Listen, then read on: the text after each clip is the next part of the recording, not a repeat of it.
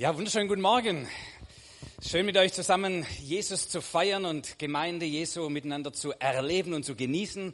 Es ist schön. Ihr habt eine gute Entscheidung getroffen, heute Morgen hier zu sein. Ihr hättet ja so viel anderes entscheiden können, oder? Wir gehen mal ein bisschen der Frage nach heute Morgen, warum habt ihr eigentlich so entschieden, wie ihr entschieden habt? Ähm, Lehret sie halten alles, was ich euch befohlen habe. So habt ihr am letzten Sonntag die Predigtserie beendet. Ich knüpfe dort an, weil dass wir alles halten, was Jesus befohlen hat, hängt ja mit dem zusammen, dass wir eine ganze, ganze Menge von Entscheidungen treffen, ob wir so leben, wie es Christus entspricht, oder ob wir es anders machen. Also im Grunde ist es einfach nur eine Serie von richtigen Entscheidungen zu treffen. Da gebrauche ich dich zu zum Klicken, danke. Da bist du hellwach. Ähm, ist eine Serie von Entscheidungen, die wir zu treffen haben, ob wir es mal wieder so machen, wie es Jesus entspricht, oder mal wieder anders machen. Man sagt, dass wir so bis zu 20.000 Entscheidungen pro Tag treffen. Ja. Ich meine, es ist eine Serie von Entscheidungen, die ihr getroffen habt, bis ihr hier auf diesem Stuhl sitzt und immer noch sitzen bleibt. ähm, wenn wir das jetzt einfach mal durchgehen würden, was wir nicht tun, das ist ja unfassbar, wie viele kleine Schritte notwendig waren, dass ihr hier sitzt und diesen Gottesdienst wir miteinander feiern. Eine Serie von Entscheidungen. So jeden Tag treffen wir unglaublich viele Entscheidungen. Und warum treffen wir eigentlich die Entscheidungen, wie wir sie treffen? Und wie können wir mehr dazu, die Entscheidungen so zu treffen, wie sie unserem Glauben, wie sie uns in der Nachfolge Jesu eigentlich wir sie für richtig empfinden, also halten, heißt ja leben, was Jesus uns anvertraut hat, was Jesus uns befohlen hat, was Jesus uns angeregt hat zu tun, was er als den Weg des Lebens bezeichnet. Wir leben in einer Zeit, oh, das ist schon ein bisschen zu früh. Warte, bis ich dir sagt, danke. Wir leben in einer Zeit, wo wir solch eine große Auswahl haben wie nie zuvor in der Geschichte. Ähm, wir haben unglaublich viel Auswahl in so vielen täglichen Entscheidungen, die wir treffen können. Ich war gestern zu Hause, äh, wir haben den Samstag miteinander genossen, das heißt, meine Frau hat vormittags noch gearbeitet, dann hat sie von unterwegs angerufen und gesagt, Schatz, besorg noch einen Salat. Ja, ich habe schon äh, Renken äh, besorgt. Wir wohnen ja am See und da gibt's dann immer frische Renken. Da haben wir schon Renken, hatte ich schon besorgt gehabt. Ich sage, Schatz, besorg noch einen Salat dazu, geh zum Biomarkt und kauf noch einen Salat. Also der Ehemann läuft zum Biomarkt, versucht einen Salat zu kaufen, gibt keinen mehr. Was mache ich jetzt? Gehe zum Rewe und kauf einen Salat. Jetzt ist schon, geht's los. Da gibt's einen Bio-Salat, da gibt's Salat erster Klasse, zweiter Klasse, da gibt's einen Salat, den haben sie mit Wasser bespritzt, der sieht besser aus. Der andere sieht ein bisschen welk aus. Der eine ist ein grüner Salat, der andere ist irgendwie so ein Krauskopfsalat, ich weiß nicht, wie der heißt. Äh, ich muss plötzlich als Mann zwischen zehn verschiedenen Salatköpfen entscheiden, das überfordert mich komplett. Ja, ihr wisst ja, bei Männern so fünf bis sieben Sachen können wir noch denken und dann ist vorbei. Ja. Frauen sind da intelligenter, die können mit mehr äh, Sachen umgehen gleichzeitig, sind da irgendwie anders strukturiert. Und wie entscheide ich mich jetzt? Ja? Was will meine Frau wohl haben für einen Salat? Ja? So, ich habe unglaublich viele Möglichkeiten. Hätte ich einfach nur einen Salat gehabt im Biomarkt, da gibt es einen Salat, den bringe ich, dann war es gut. Jetzt muss ich zwischen zehn Salatköpfen entscheiden, was ist richtig. Und so geht es das ganze Leben lang, jeden Tag hast du unglaublich viele Möglichkeiten zu entscheiden. Was wir als eine Freiheit erlebt haben und vielleicht auch immer noch erleben, ist inzwischen für viele zu einer Tyrannei der Wahl geworden. Ja, du gibst irgendeinen Begriff ein im Internet und goggelst, ja, und dann Tausende von Angebote, die dir gemacht werden. Also nehme ich halt das, was erster, zweiter, dritter Rang hat. Oder? Aber ist das das Richtige? Sollte ich vielleicht ein paar Seiten weiterklicken und dann ist vielleicht doch was, wo geeigneter ist, wo richtiger ist, wo günstiger ist, wo bessere Qualität hat, was auch immer. Die Tyrannei der Wahl. Und wir sind in einer Zeit, wo inzwischen das Ding gekippt ist, insofern gekippt, dass es immer mehr Hilfsmittel gibt, die uns die Wahl abnehmen. Amazon macht das, oder? Du hast es vielleicht schon gemerkt, die schlagen dir immer was vor. Ja. Und die schlagen nicht irgendwas vor, sondern der Algorithmus hat berechnet, was du so für Interessen hast und so weiter und bietet dir dann was an, wo für dich geeignet ist und dann ist auch noch deine Kreditkarte hinterlegt und mit einem Klick einkaufen. Geht bei Amazon. Ich muss nicht mehr denken, ich muss nicht mehr entscheiden. Ja. Alexa, wo fahren wir dieses Wochenende hin? Wo ist Sonne und wo ist es günstig? Alexa sagt dir, was du zu tun hast. Alexa, in welche Gemeinde soll ich am Sonntagmorgen zum Gottesdienst gehen? Wo ist der beste Prediger? Dafür ist er noch nicht programmiert. ja, ja. Ja, weil ihr in Alexa nicht vorkommt. Alexa kann euch nicht empfehlen. Aber ich habe einen Kunde, der programmiert das gerade. Also insofern wird es das bald geben. Ähm, so, Entscheidungen. Also jetzt gehen wir mal der Frage nach, oder vielleicht noch kurz, bevor, bevor wir einen Schritt weitergehen. Es ist natürlich klar, dass je mehr uns Entscheidungen abgenommen werden, treffen ja andere für uns Entscheidungen. Sind die gut? Warum treffen sie die Entscheidung so, wie sie getroffen wird? Warum führen sie uns zu einem bestimmten Ergebnis? Was steckt denn da eigentlich dahinter?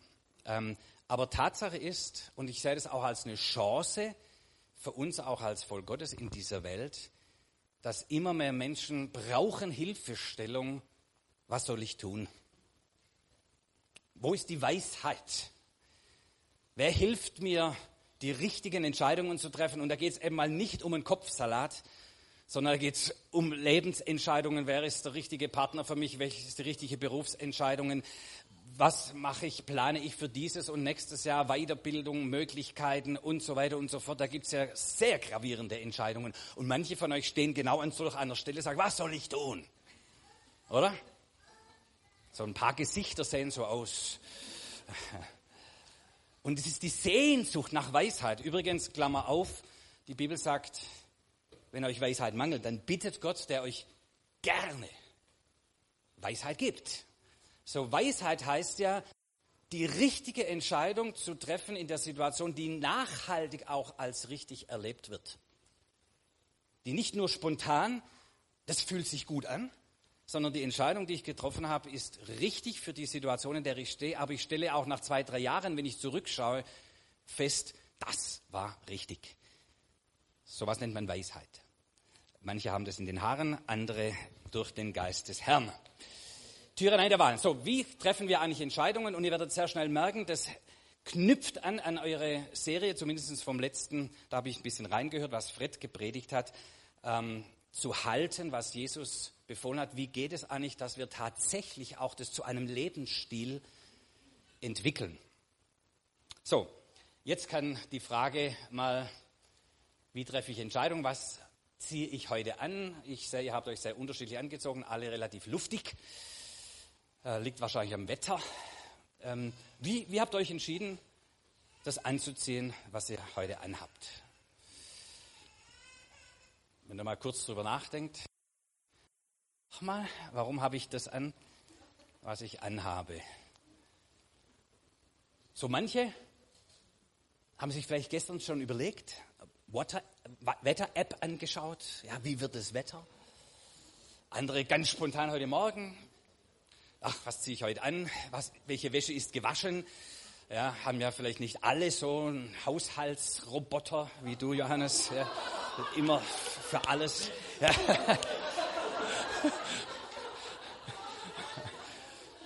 ähm, aber wahrscheinlich hat deine Frau dir das hingerichtet, was du heute anziehen sollst, oder?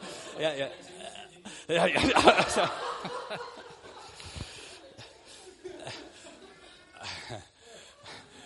also. so was ganz Selbstverständliches, ja, was habe ich an, hat irgendwie eine Serie von Entscheidungen im Hintergrund, dass ich das anhabe, was ich heute angezogen habe. Und meistens ist doch so, was wir anziehen, wahrscheinlich die meisten von uns haben sich keine tiefgründigen Gedanken darüber gemacht, sondern relativ, das ziehe ich an. Ähm, aber da steckt noch mehr dahinter. Ihr könnt nur zugreifen, was in eurem Kleiderschrank ist. Wie kam da eigentlich auf die Idee, diese Klamotten zu kaufen, die jetzt in eurem Kleiderschrank sind? Wie kam denn das? Auf was könnt ihr zugreifen? Und das werden wir auch sein. Auf was können wir bei unseren Entscheidungen denn zugreifen? Was haben wir in unserem Kleiderschrank? Was steht uns überhaupt zur Verfügung? Und wer hat unseren Kleiderschrank gefüllt? Und waren das schon mal gute Entscheidungen, was da so drin ist, auf was wir dann im täglichen zugreifen können? Ähm, oder sollten wir vielleicht unseren Kleiderschrank mal ausmisten? Jetzt gehen bei ein paar auch wieder das schlechte Gewissen an. Ja. Aber ich will kein schlechtes Gewissen produzieren, euch helfen, gute Entscheidungen zu treffen. Ich habe am Anfang des Jahres, äh, ich lese nicht allzu viel, ich bin kein so guter Leser, aber am Anfang des Jahres habe ich ein Buch gelesen von Daniel Kahnemann, wenn du mir die nächste Folie bitte gibst. Daniel Kahnemann, Nobelpreisträger in Wirtschaftswissenschaften, hat ein Buch geschrieben 2011 über Slow and Fast Thinking, schnelles und langsames Denken, 500 Seiten stark, lohnenswert zu lesen.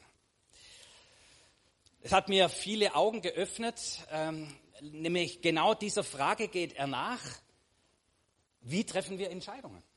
Und er unterscheidet hier zwischen System 1, schnelles Denken, und System 2, langsames Denken. Und sagt, neun, über 90 Prozent der Entscheidungen, die wir treffen, treffen wir schnell, spontan, ohne tiefgründig nachzudenken. Und weniger als 10 Prozent der Entscheidungen treffen wir langsam, wir denken nach, wir reflektieren, wir überlegen, bevor wir eine Entscheidung treffen. Es geht auch gar nicht anders, denn nachzudenken, zu überlegen, zu reflektieren, hin und her zu wägen, kostet Energie. Ich mache mal ein Beispiel. 2 plus 2. Komm, Lehrer. 4. Richtig. Musst du dir lang nachdenken? 17 mal 24. komm, komm, komm. Ein paar fangen jetzt an zu denken, aber das Gehirn sagt sofort, wieso soll ich den Quatsch ausrechnen? Wir sind hier im Gottesdienst. Ja. Was will der von mir? Ja. Ähm, sind wir in der Schule oder was? Automatisch wehrt sich unser Gehirn, unser innerer Mensch wehrt sich dagegen, etwas vertieft nachzudenken, wenn es nicht unbedingt sein muss. Ja. So ist das. Warum? Weil es Energie braucht. Wir brauchen Glukose fürs Hirn. Ja, da braucht, muss ich erstmal einen Schokoriegel austeilen, ja, damit ihr anfangen könnt zu denken. Ja. Ähm, die Pupillen weiden sich. Also körperliche Reaktionen, wenn wir eine tiefgründigere Entscheidung treffen müssen, wenn wir nachdenken, wenn wir reflektieren, wenn wir in die Tiefe gehen, wenn wir abwägen zwischen verschiedenen Dingen, das kostet viel Energie, machen wir nicht, Gott sei Dank auch nicht, wir würden nicht überleben bei den vielen Entscheidungen, die wir zu treffen haben. Ja, ich würde euch jetzt, ich will lieber nicht tun, mein iPhone zuwerfen. Die meisten von euch würden es auffangen können. Fangst du dann darüber an nachzudenken, wie wird die Kurve sein, wie muss, muss ich hinkommen, um genau, das läuft automatisch ab. Irgendwann haben wir das gelernt, irgendwann haben wir es aufgegriffen. Zwei plus zwei ist vier. Irgendjemand hat uns beigebracht. Wir glauben das. Wir sind gut damit klargekommen und wir reflektieren das nie wieder, sondern wenn ich rechnen muss, zwei plus zwei, vier, kommt es sofort. Hoffentlich stimmt das. Denn wenn 2 plus 2 5 wäre, dann würdest du immer Fehlentscheidungen treffen. Aber dein innerer Mensch würde sich nicht melden, bis du gegen eine Wand läufst. Und sagt, irgendwas stimmt hier nicht. Ja? Immer komme ich auf vier, aber eigentlich müsste es fünf sein. Das heißt, erst wenn wir eine Krise haben, wenn wir gegen die Wand laufen, fangen wir an, über das zu reflektieren und nachzudenken, was wir eigentlich für selbstverständlich erachtet haben. Okay? So deshalb treffen wir richtige Entscheidungen, wenn wir sie richtig abgespeichert haben, wieder und wieder. Schlechte Entscheidungen, aber genauso. Das heißt, sind wir einmal zum falschen Ergebnis gekommen und haben das abgespeichert, als richtig abgespeichert, dann leben wir das wieder und wieder und wieder, bis wir irgendwann sagen, so kann es nicht weitergehen. Jetzt muss ich doch mal ins Nachdenken kommen. Jetzt muss ich mal jemand fragen, jetzt muss ich mal nachsinnen, jetzt muss ich vielleicht umkehren, wäre das biblische Wort.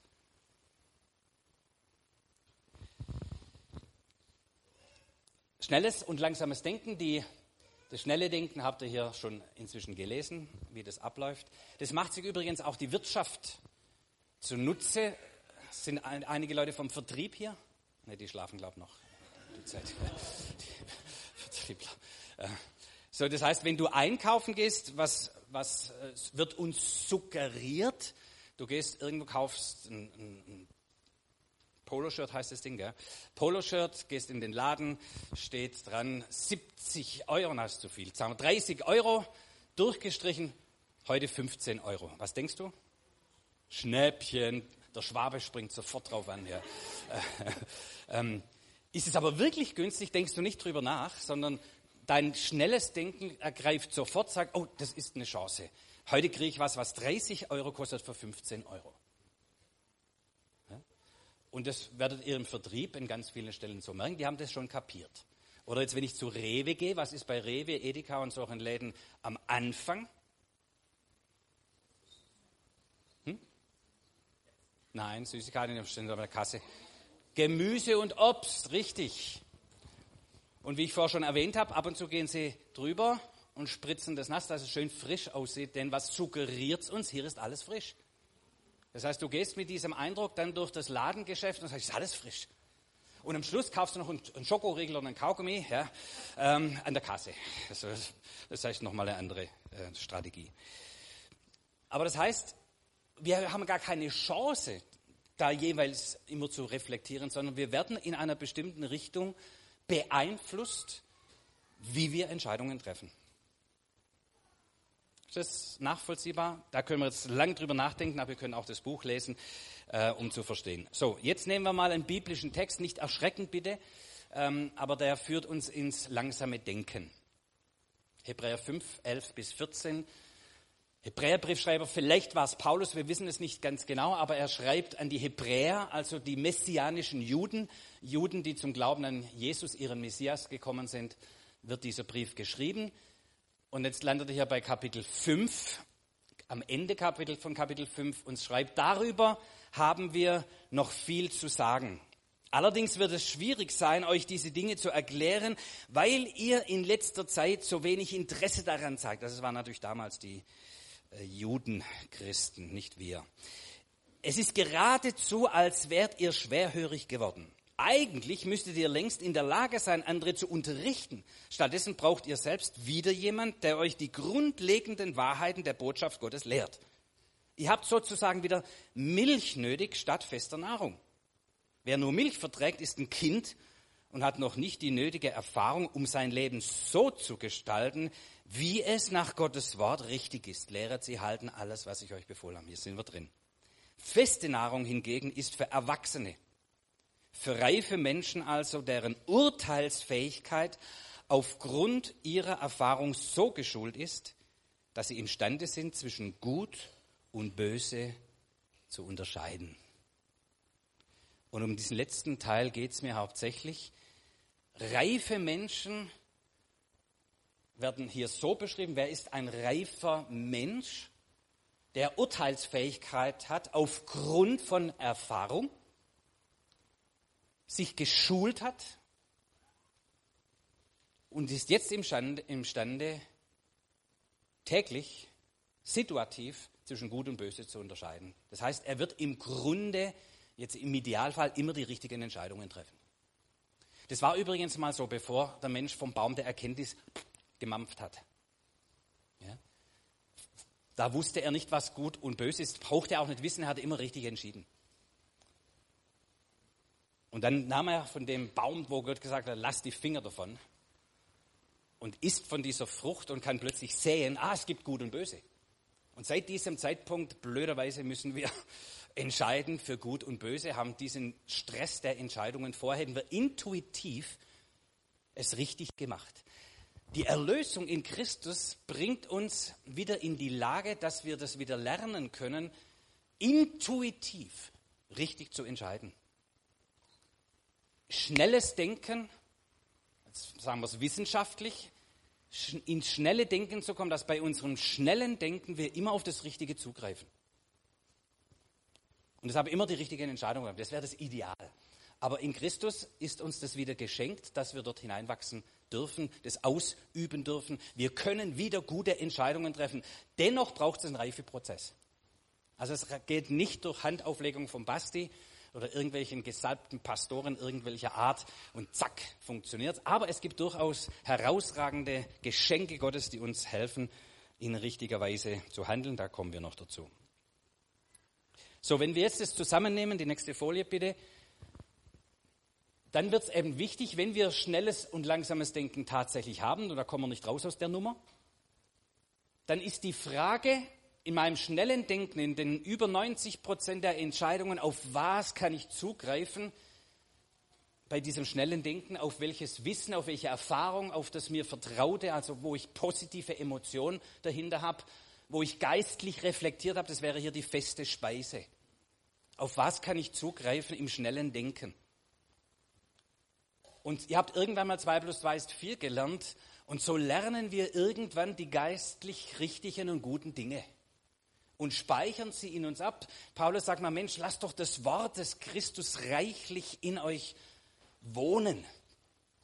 Also nicht mal so kurz, ach, das hat mir jetzt gut getan und wieder zack weg, sondern lass es wohnen in dir, denn das wird sozusagen zu einem Speicher, das wird zu einem Gut, zu einem Schatz in dir, auf das das schnelle Denken in den täglichen Entscheidungen dann zugreift. Und ganz automatisch tust du dann das Richtige, das dem Christus entsprechende, dem, was dem Wort Gottes entspricht. Jetzt hältst du, was Christus gelehrt hat.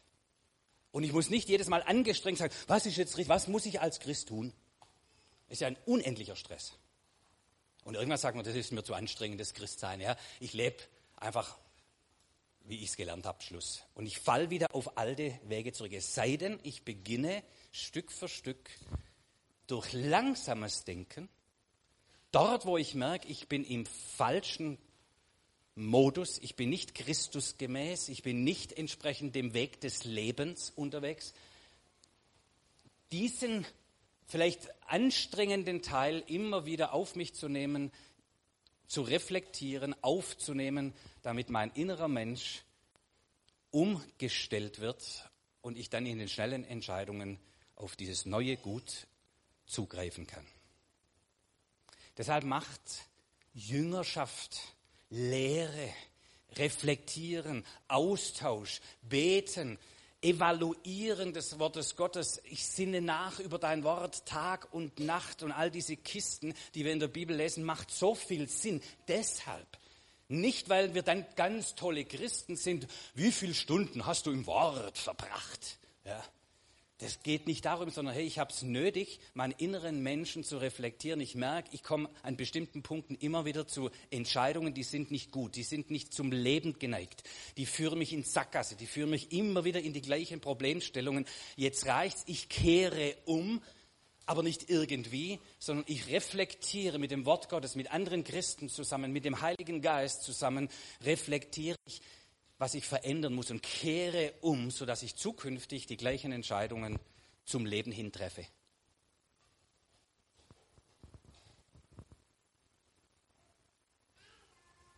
Ein Meister des Glaubens, also ein erwachsener, ein reifer Mensch im Glauben, kommt zu guten Entscheidungen, weil er seinen unbewussten Teil über die Jahre gefüllt hat mit Gutem, weil er schlechte Erfahrungen reflektiert hat und umgekehrt ist.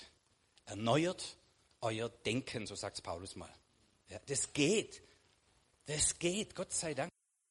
Und so Wissenschaftler wie der Kahnemann machen uns das auch wissenschaftlich klar. Leute, ihr müsst nicht immer gegen die gleiche Wand rennen. Das ist halt so, weil ich so groß geworden bin. Sondern es ist die Möglichkeit, umzukehren, umzudenken, neu zu denken und es einen neuen Lebensstil zu entfalten. Das ist möglich, auch noch in hohem Alter. Weiß die Wissenschaft inzwischen. Ja, da ist no excuse, sondern wir können uns verändern unser Leben lang. So, deshalb nächste Folie, einfach nur, das gehe ich nicht ins Detail. Die Reflexion nach dem Reflex immer mal wieder innehalten und sagen, warum habe ich eigentlich so gehandelt, wie ich gehandelt habe? Warum habe ich entschieden, wie ich entschieden habe? Warum habe ich jetzt diesen blöden Salatkopf gekauft und nicht den anderen? Pff, ist nicht so wichtig. Aber es gibt wichtigere Entscheidungen, wo ich sage, warum habe ich eigentlich so entschieden, wie ich entschieden habe? Bevor du den nächsten Salatkopf kaufst, ja, ist vielleicht gut mal zu reflektieren, warum greife ich immer zu diesem Salatkopf, der hinterher nicht gut schmeckt. Warum habe ich zum dritten Mal schon den falschen Salat gekauft. Ja. Ich erlebe das, um das jetzt nicht ganz so platt zu formulieren, aber wo ich das ganz oft, oft erlebe in der Begleitung von Menschen, dass sie zum Beispiel in Beziehung, ja, in Partnerschaftsfragen, machen immer wieder den gleichen Fehler. Das heißt, rennen sie gegen die Wand, die zerbricht, und bevor die überhaupt irgendwie aufgelöst hat und die irgendwie zum Nachdenken kommt, zack, hängen sie schon mit der nächsten in der Kiste. Ja. Und ich garantiere euch, die gleichen Sachen laufen wieder ab. Garantiert. Weil die Entscheidung nicht reflektiert ist. Und nicht an den Stellen erneut ist, wo wir sagen, Moment, Moment, was ist denn da schiefgelaufen in meiner vorherigen Beziehung und was würde ich in Zukunft anders machen? Ja? Und ich sage immer, Leute, wenn er schon gegen die Wand rennt, wenn schon eine Beziehung zerbrochen ist, das kommt vor. Wir leben nicht in einer vollkommenen Welt. Da passieren diese Dinge. Aber dann bitte, bitte nehmt euch Zeit und reflektiert, was ist denn hier passiert und nicht nur reflexartig, zack, oh, ich bin so verliebt und Gott hat mir einen neuen Partner geschenkt. Nein, dein schnelles Denken und vielleicht noch ein paar andere Triebe haben dich in eine bestimmte Richtung gejagt. Ja? Halt inne reflektiere. Ja, Finanzberatung. Ja, immer wieder gleiche, oh, nie reicht's Geld. Ja, schon ist, das Geld ist alle noch so viel Monat übrig. Ja, ja vielleicht gut mal nicht nur reflexartig zu kaufen oder irgendwelche Entscheidungen wieder und wieder zu treffen, sondern mal innehalten, mit so Typen wie Johannes sprechen und sagen, was läuft hier eigentlich bei mir ab? Ja, und wie kann ich es anders machen? Und neue Verhaltensweise, neues Denken einzuüben, sodass dann im Reflex ich eine neue reflektierte Entscheidung tatsächlich fälle, und zwar ohne Anstrengung, weil ich umgesteuert habe. Soweit verstanden? So. Wie lange habe ich Zeit? Nein, nein, ich muss mir sagen, was, ich bin gefährlich. Nächste Folie bitte. Also vier Punkte, zur, ähm, zum Festhalten. Es wird nicht so lang, keine Sorge, nicht jeder Punkt. Nein, nein, noch eine äh, weiter vorne. Ah, nein, stimmt, alles gut, ne? passt, danke, passt. Geistlich erwachsen werde, um gute Entscheidungen zu treffen. Was ist wichtig? Erstens, jetzt den Klick, danke, dem Schmerz nicht ausweichen. Ja? Also wenn wir schon gegen die Wand rennen, wenn wir eine Krise haben, wenn wir merken, meine Entscheidungen sind nicht ganz so optimal, wisst seit heute mindestens, ja, es ist anstrengend zu denken. Es ist schmerzlich und intuitiv weicht deine Seele, dein Körper, weicht dem Schmerz aus. Es muss doch auch leichter gehen. Nein, was hat meine Frau auf ihrem Schreibtisch stehen? Eine Karte. Great things never come out of comfort zones. Die großen Dinge kommen nie aus den Komfortzonen unseres Lebens hervor. Ja. Ähm, sondern manchmal muss ich meine Komfortzone verlassen, um Neues zu denken, Neues zu gestalten, in neue Wege gehen zu können. Ähm, wenn ich dem Schmerz immer nur ausweiche und ein hedonistisches Leben führen will, Wohlergehen als erste Größe in meinem Leben, dann wirst du immer wieder gegen die gleiche Wand laufen. Hoffentlich bist du gut erzogen und bringst von dort her schon ein bisschen was mit. Wenn nicht, dann wird es eben hinterher schmerzlich.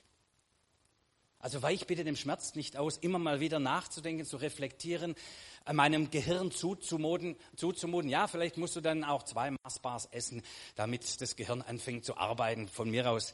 Äh, aber bleib bitte dran, bestimmte Dinge zu reflektieren, wo du merkst, hier gehe ich immer wieder in die falsche Richtung. Das ist, irgendwie ist das nicht gut. Ja? Ähm, das ist immer der Anfang. Auch beim sogenannten verlorenen Sohn lesen wir, er, als er am Schweinetrog landet, sagt irgendwann, sagt, ich kehre um. So geht's nicht weiter. Und das ist eine gute Entscheidung. So, ich weiß noch nicht, wie es weitergeht, aber definitiv so geht es nicht weiter. Ich muss mal anfangen nachzudenken. Zweites, mein inneres Sortieren. Ich denke, das habt ihr auch ein bisschen nachvollziehen können. Auf was greift denn unser schnelles Denken zu? Meine Tante mit 89 ist äh, im Mai verstorben. Ähm, und wir mussten ihre Wohnung ausräumen. Ähm, eine absolute Katastrophe. Absolute Katastrophe. Leute, räumt auf. Warum?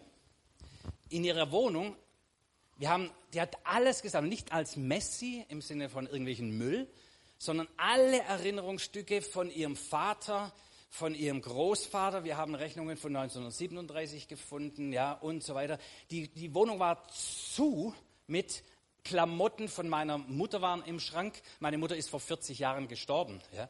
Ähm, die passen meiner Tante niemals. Aber man kann sie ja nicht wegschmeißen. Und die ganze Wohnung, der ganze Kleiderschrank hatte eine Geschichte erzählt von einem unversöhnten Leben. Weil unversöhnten Leben, mit ihrer Vergangenheit nicht klargekommen, nicht loslassen können, nicht zufrieden, zur Zufriedenheit zu bringen, sondern alles irgendwie im inneren Sortiment chaotisch aufbewahrt, nichts sortiert, nichts geordnet, genauso wie ihre Wohnung war ihre Seele. Und wie schwer hat sie sich getan zu gehen. Ja, sie hat dann in den letzten Tagen noch Frieden gefunden, Gott sei Dank. Ja, als sie nicht mehr konnte, hat sie loslassen können, Frieden gefunden. Aber mit 89. Und sie hat mindestens 40 Jahre immer gelebt in dem, wann endlich sagt mein Papa mir, dass ich toll bin. Das war im Grunde ihre Lebenslüge, ihre Lebenszielsetzung. Papa, habe ich jetzt alles für dich richtig gemacht. Ihr Vater, ja, deren Tyrannen, Patriarch war ähm, und dem sie es nie hat recht machen können. Ja, und sie kam nie versöhnt zu einer Versöhnung, zur inneren Ruhe, sodass sie dann aussortieren hätte können. Und hey, Leute, unser Inneres, wenn wir eine Unvergebenheit in uns tragen, dann wird unser schnelles Denken darauf immer wieder zugreifen bei neuen Beziehungen, bei neuen Begegnungen. Wenn ich ein Problem habe mit einer Gemeinde und ich habe das nicht sortiert und versöhnt, dann werde ich jede neue Gemeinde werde die gleichen Probleme haben, ich garantiere es euch. Weil im schnellen Denken greifst du immer auf diese Erfahrung zurück. Wenn du Frieden gefunden hast, aufgeräumt hast, sortiert hast, dann greift dein schnelles Denken auf ein geordnetes System zurück, auf Frieden in deinem Herzen. Und dann kannst du Frieden finden und gute Entscheidungen treffen. Deshalb auch der Sinn von Seelsorge oder von therapeutischen Dingen ist es nicht unbedingt in alle Details gehen zu müssen, aber Frieden zu finden, eine Ordnung, ein System wieder zu haben, Dinge ablegen zu können, Freiheit zu erleben. Das ist überlebensnotwendig dein Inneres sortieren. Drittens, Gottes Geist bewusst mit einbeziehen. Und hier kommt ein Element dazu, wo wir als Kinder Gottes zur Verfügung haben und die, der natürliche Mensch, der Christus nicht kennt, hat das leider nicht. Könnte es aber haben. Ja, es ist da für jeden Menschen. Der Geist Gottes ausgegossen auf alles Fleisch, auf alle Menschen, auf Frauen, Männer und Juden und Heiden und alle ausgegossen. Ja. Nur wenn wir die Erkenntnis nicht haben, dann greifen wir auch nicht drauf zu. In uns aber wohnt der Geist Gottes, oder?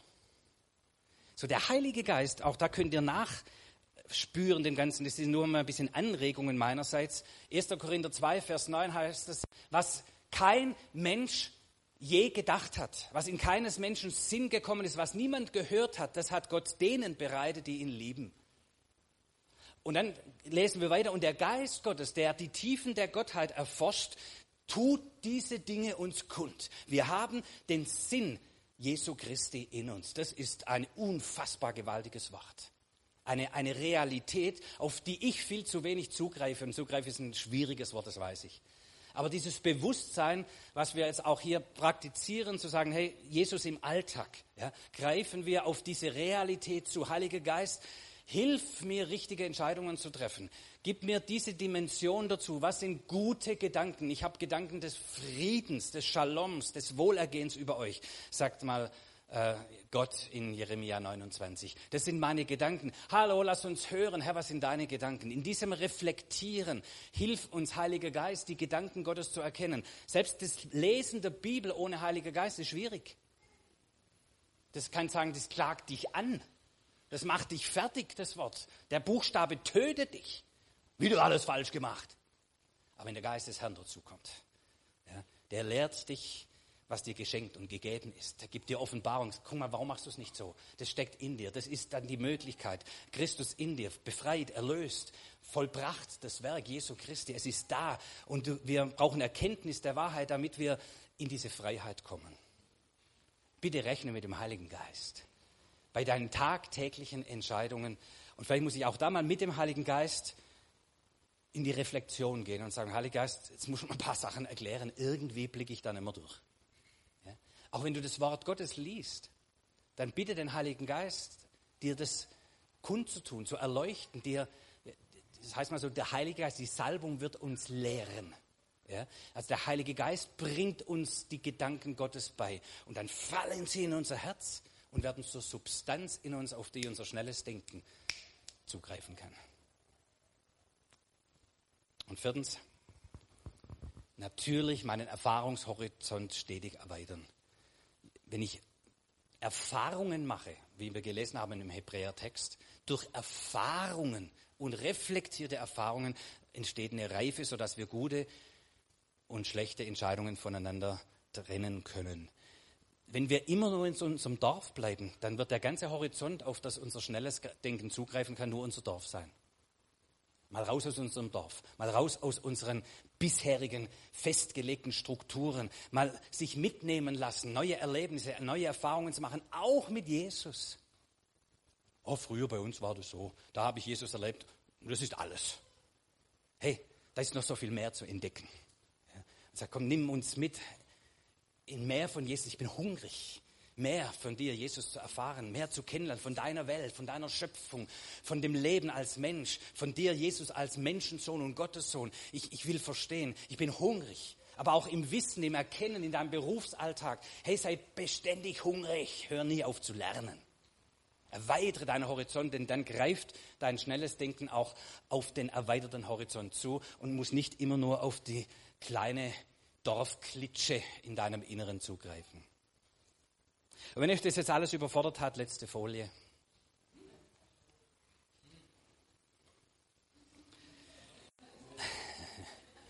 Wenn ihr jetzt sofort nach Hause gehen wollt, muss man den Schrank aufräumen. Und der nächste Gedanke ist noch, ich weiß gar nicht, wo ich anfangen soll. Und ich weiß, es geht uns manchmal so, da sagst du, liebe Zeit, wo fange ich überhaupt an? Ja. Dann lass es doch lieber. Es gibt so eine wunderbare Geschichte, ganz am Anfang der Schöpfung, daher kommt dieser Text. Ähm, der Heilige Geist, also dieses, diese Erde war wüst und leer, steht dort. Also total so wie unser Hirn manchmal. Ja, total hohl. Ja, geht gar nichts mehr. Wüst und leer steht im hebräischen Tohu war Bohu. Wüst und leer. Und dann der nächste Satz heißt, und der Geist Gottes, manche übersetzen mit flattern oder vibrierte, ähm, der hebräische Begriff legt nahe, brütete über dem. Und brüten ist also, wenn eine Henne auf, dem, auf den Eiern sitzt ja, und was ausbrütet. So, da ist Energie, da ist Kraft, da ist Wärme, da ist was Lebensschaffendes. So, der Geist Gottes über diesem Chaos brütete er, über diesem Tohu Wabohu. Und dann kam das Wort des Herrn und der Herr sprach, es werde, es werde, es werde. Und was passierte dann? Und das ist das Brüten des Heiligen Geistes. Der Heilige Geist brütet über deinem Chaos. Sag, Heiliger Geist, bist du willkommen. Ja, brüte mal über meinem Gedankenchaos, über meinem Herzenschaos, über meinem Beziehungschaos, über meinem Finanzchaos. Brüte mal bitte, Heiliger Geist. Und dann kommt das Wort des Herrn, die Wahrheiten Gottes zu uns. Und was tut dann das Wort des Herrn unter diesem Brüten des Heiligen Geistes? Er schafft Grundordnungen. In der Schöpfung könnt ihr das nachlesen. Er trennte Wasser und Land, Himmel und Erde. Licht und Finsternis. Das sind so Grundordnungen. Und in diese Grundordnungen setzt dann Menschen wieder frei in Kreativität. Und wenn der Geist Gottes so in unserem Leben handelt, bräuchte einen Schluck Wasser. Wenn der Geist Gottes so in unserem Leben handelt und wirken darf, dann kommt zunächst wieder die merken, wie so wieder eine Grundordnung rein. Ja, so jetzt irgendwie jetzt, jetzt habe ich wieder eine gewisse Grundklarheit. Der nimmt dir nicht jede Entscheidung ab, denn wir sind geschaffen in seiner Ebenbildlichkeit, so dass wir Entscheidungsfreiheit haben. Aber wir brauchen manchmal gewisse Grundordnungen, dass wir wieder überhaupt ins Gestalten kommen. Weil wir sonst nicht mehr. Ich danke dir herzlich. Es wird dir in Ewigkeit nachgehen. Vielen Dank. Ähm, also das heißt, manchmal, wenn du so völlig oder in einer verzweifelten Situation sagst, ich weiß nicht, wo ich anfangen soll, dann bitte den Heiligen Geist, Heiliger Geist, brüte über der Situation. Und ich begebe mich unter dieses Brüten, unter diese Energie, unter diese Wirksamkeit des Heiligen Geistes. Und dann wart, bis das Wort des Herrn kommt, bis Gottes Gedanken kommen, Gottes Worte kommen, durch jemand anders vielleicht. Vielleicht fällt es in dein Herz, vielleicht erinnerst du dich an ein Bibelwort oder du schlägst die Bibel auf und du merkst, wie das Wort Kraft hat und sortiert deine Situation wieder. Und dann beginnst du wieder Stück für Stück aufzubauen, neu zu gestalten. Das ist dir geschenkt und gegeben. Gott macht uns nicht zum Roboter, dass wir nur sagen, Herr, was muss ich als nächstes tun? Wir haben die Freiheit zu entscheiden.